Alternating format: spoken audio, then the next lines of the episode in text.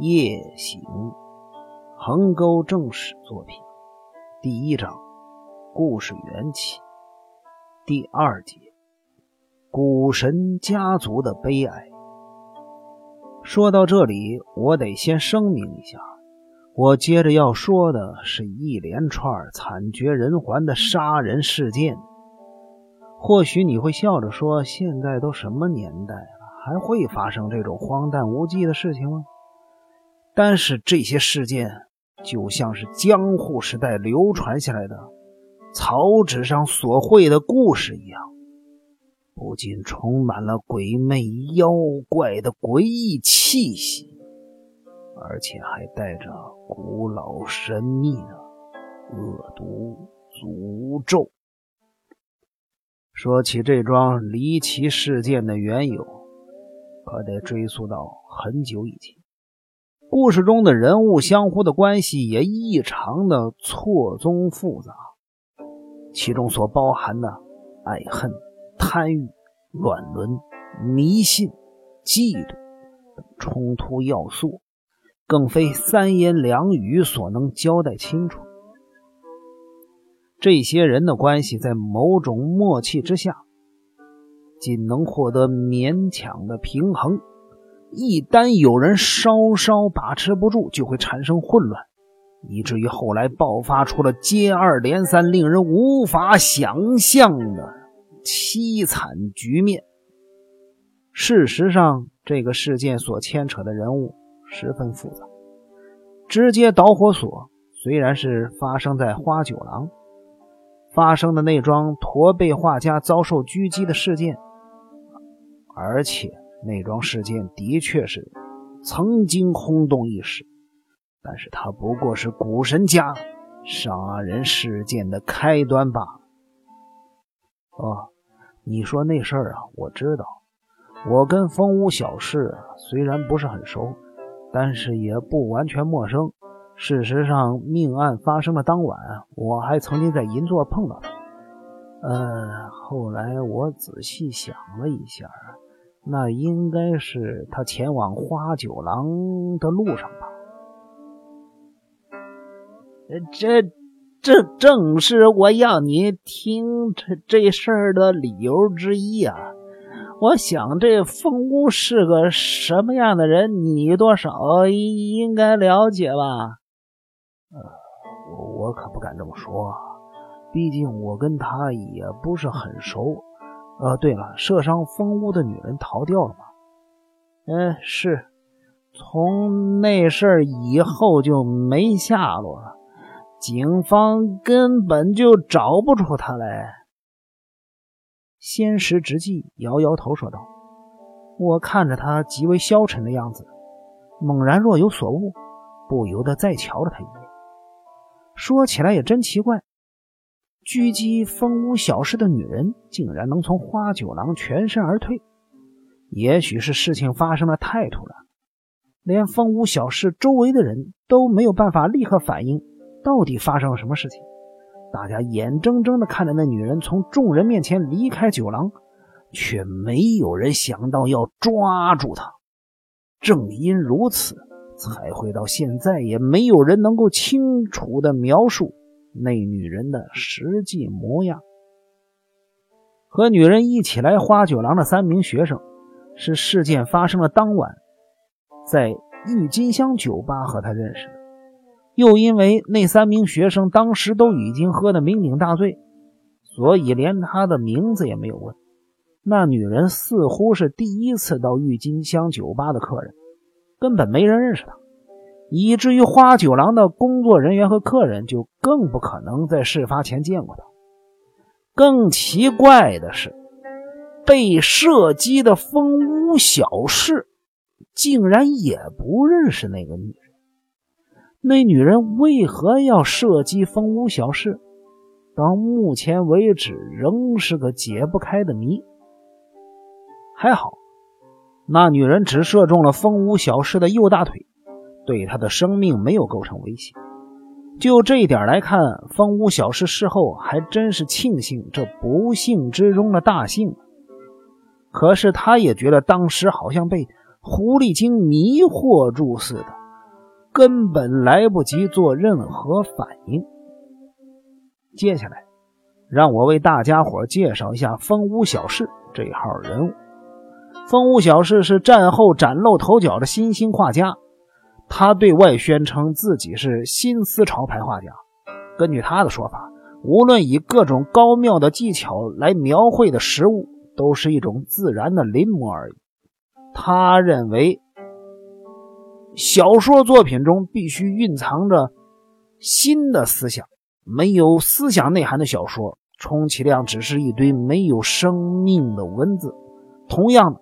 没有思想内容的绘画，则只是线条和色彩拼凑而成的胡乱涂鸦。有人说呀，看不懂风屋小事的画作在表达什么。他的解释是：那些思想太过贫乏的人，没有办法跟我的作品发生共鸣啊。严格来说呢，风屋小事这个男人。有着严重的自恋倾向，我认为他才是那种情感空虚的人。他的画呢，可以算是前期的印象派。也正因为他的画中一直刻意强调这一点，所以人们根本就看不出来他究竟在画什么。比方说，他画了一个女人抱着骷髅，或者一条蛇盘旋在天真无邪的小孩身上，分别把这些画命名为“人生的苦”。神秘的女人如此故弄玄虚，或许正是他的思想表征。我却认为，这只是一些卖弄技巧、无病呻吟的画作罢了。但是世界上呢，就是有那么多人，对这种奇怪的、看不懂的事物，保持着一种莫名的敬畏与崇拜的心态。因此，风屋小事便仗着这一点儿发迹。他除了身体有点驼背的缺陷以外，其他部位呢都很健全。我曾经看见过他跟一群混混发生了争执，结果发现他的手腕力气很大，这让我相当的惊讶。风屋小事容貌俊美，脸上总是不经意的流露出一抹淡淡的哀愁。是容易使女人倾心的类型，只可惜他身为一个画家，却缺乏艺术家特有的纤细外貌，反而有着一身十分破人的强健体魄。老天爷好像在故意捉弄人似的，让一个体格强健的人配上了一张秀丽细致的面孔，这实在是有点不搭调。此外，风屋小事爱玩女人也是出了名的。我猜想，这男人身上要是没缺陷的话，可能不会这么爱玩女人。对他来说呢，玩弄女人也许是一种补偿作用。正因为他的身体已经具有这些矛盾，更使得他在心态上无法获得平衡。因此，他必须借由着外界的力量，使他的不平衡得到化解。这些矛盾情节有时往往变成另外一种特殊的魅力，或许这正是他受到女人青睐的地方。传闻说他是一个自大狂妄的性虐待狂，呃，关于这一点我也不是很清楚。但是由于这些流言蜚语的存在，使警方一开始对他的证词也采取了不信任的态度。警方的侦查方向是朝着跟风屋小事有关的女人去。他们认为这应该是一桩情杀事件。可是风屋小事呢，好像真的不认识那个女人。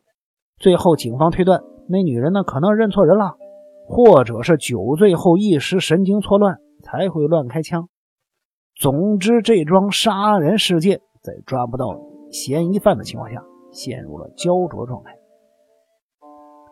呃，这个据我所知，风屋在医院住了一个月的时间就痊愈了。这事儿跟你现在要讲的事儿有什么关系呢？我提出了心中的疑问之后，仙石直纪露出了不怀好意的笑容，说道：“我要说的是啊，八千代结婚的对象正是这个风屋小氏。我惊讶的望着仙师直击的脸，提出了大胆的假设：这么说，莫非狙击风屋的人是？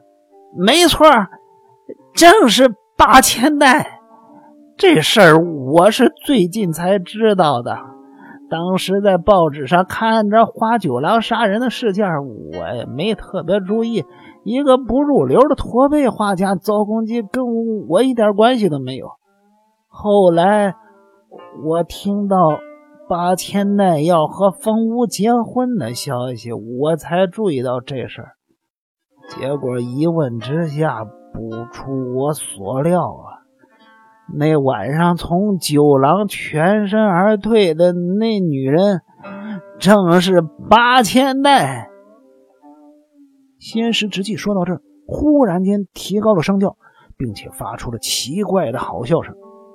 我不明白他在笑什么，所以一直瞪着他看。他的表情让人看得不太舒服。于是我问道：“干嘛？有什么奇怪的吗？难道八千代小姐以前就认识风屋小氏？”仙师直击，继续诡异的笑容答道：“不，不认识。正因为这样，才让人觉得奇怪呢。无代，我笑的就是这事儿，给人感觉不舒服。八千代那天以前，根本连风屋小师的名字都没听说过。”更不用说见过他了，呃，根本他就不知道世界上有这号怪人存在。那又为何？这就是我现在要说的一个古古老的因果传说，可以说是跟血缘有关系的诅咒啊。五代，你应该知道古神家族吧？知道是知道，但是不太清楚。我也只是偶尔从你这儿听到一些相关的消息。像我这样的，不关心赞助自己的老板以及他的后代子孙呐，真的是很不应该呀！啊，好了好了，别装傻了。你至少应该知道，古神家代代有驼背的遗传吧？八千代的哥哥守卫也是个驼背。我露出了疑惑的神情，望向了仙师之境，心想：他现在所谈的事儿，到底是八千代要结婚，啊，还是花九郎的杀人事件？古神家族又跟这些有什么关系？至于古神家族血统中经常出现驼背的事情，我在很小的时候就听说了。我们家住在冈山县和鸟取县的交界处，属于是山间小村落的农民阶级。在幕府时代，那一带的地主呢，正是古神家族。古神家族领的俸禄是一万五千石，那也只是去除掉尾数的保守估计。而且到了明治时代，古神家族还晋升为贵族之一。一直到了近代，古神家族依然拥有世袭的子爵身份。古神家族所管辖的领地之内，从以前就经常有人患有驼背这种病症。与其说它是古神家族的遗传病，倒不如说是这一地区的一种风土病。因为当地位于深山内部，至今交通依然不便，更不要说是江户时代了。因此不易获取海产类的食物，碘的摄取量不足，久而久之会使人体骨骼发生病变。这事儿我也曾经听说过，但是最近几年好像已经不常见驼背了。所以说，我倒不知道地主古神家依然有这种怪病存在。不仅仅存在，而且很典型的，跟风屋小氏的驼背很类似。但是这跟八千代小姐又有什么关系？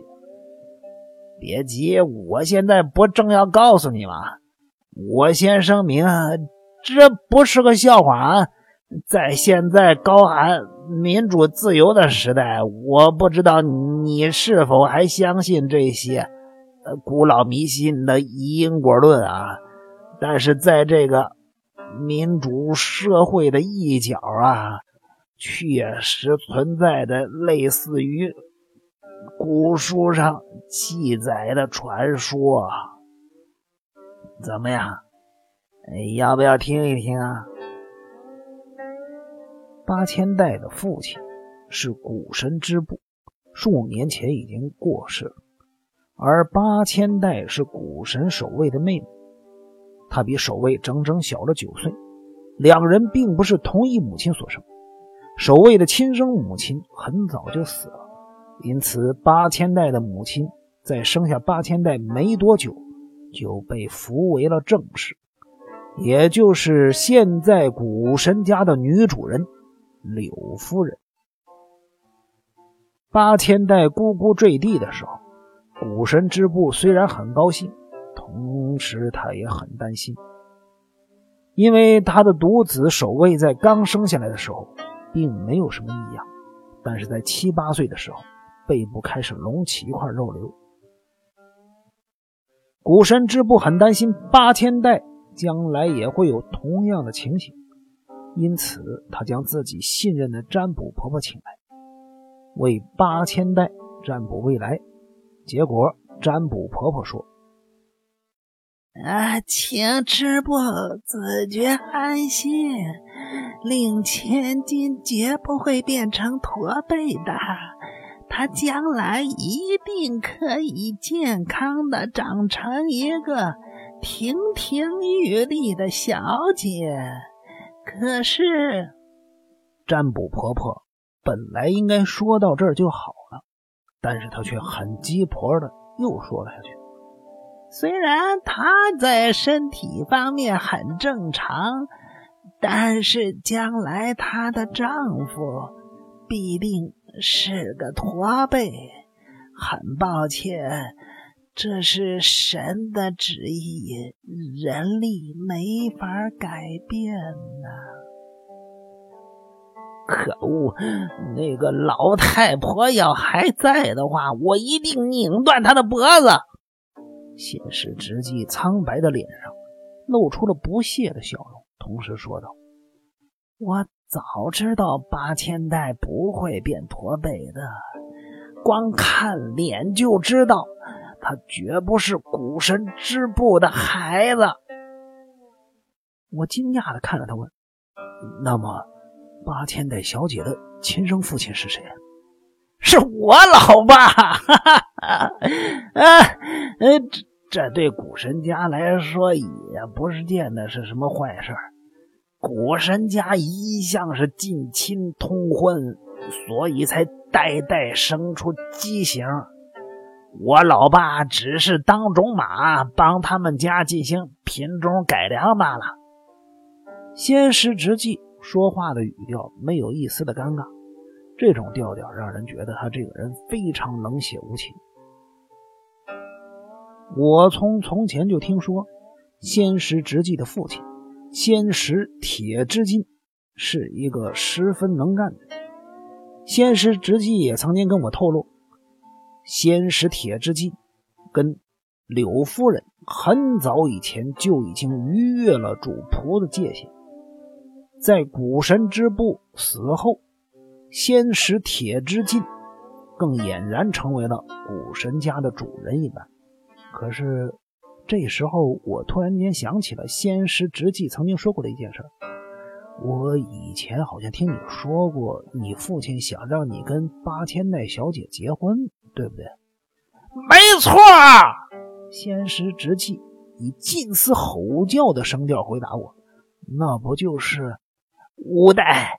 你听好了，我我父亲不是那种有原则的人，他根本就不在意。”血缘乱伦之类的事情，他在乎的就是金钱和权利。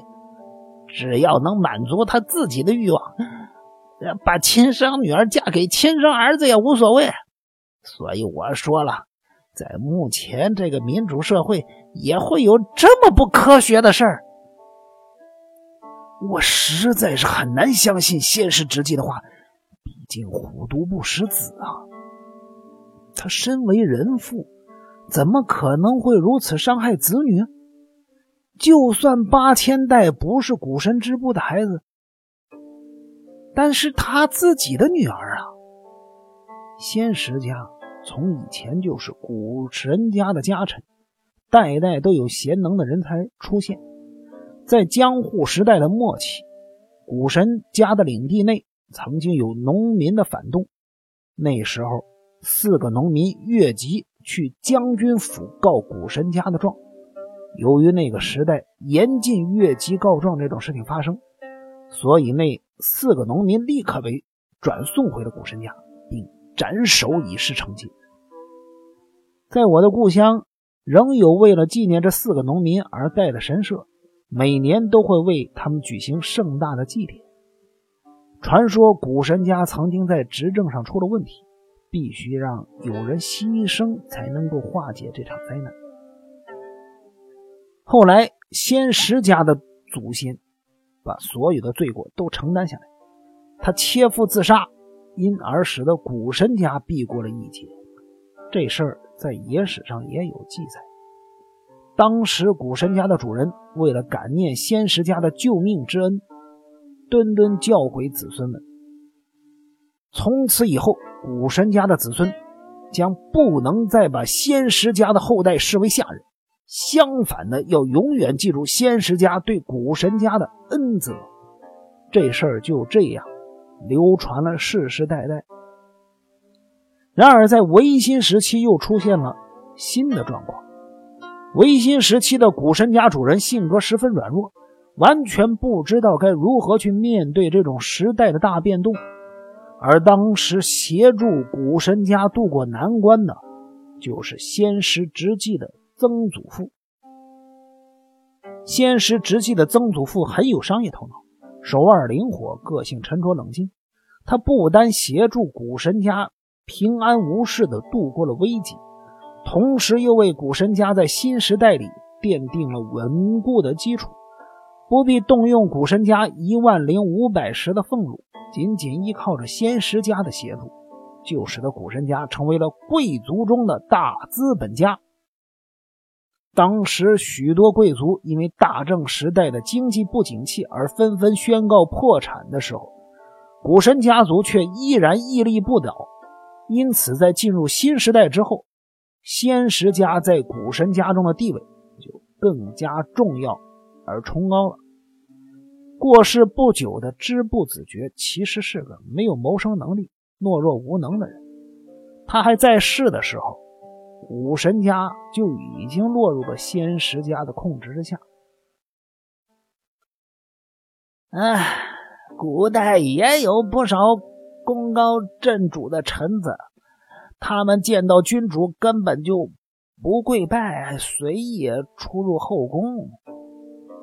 唉，或许啊，织部子爵早就心知肚明。知道我父亲跟柳夫人的暧昧关系了，也知道八千代可能是我我父亲的女儿。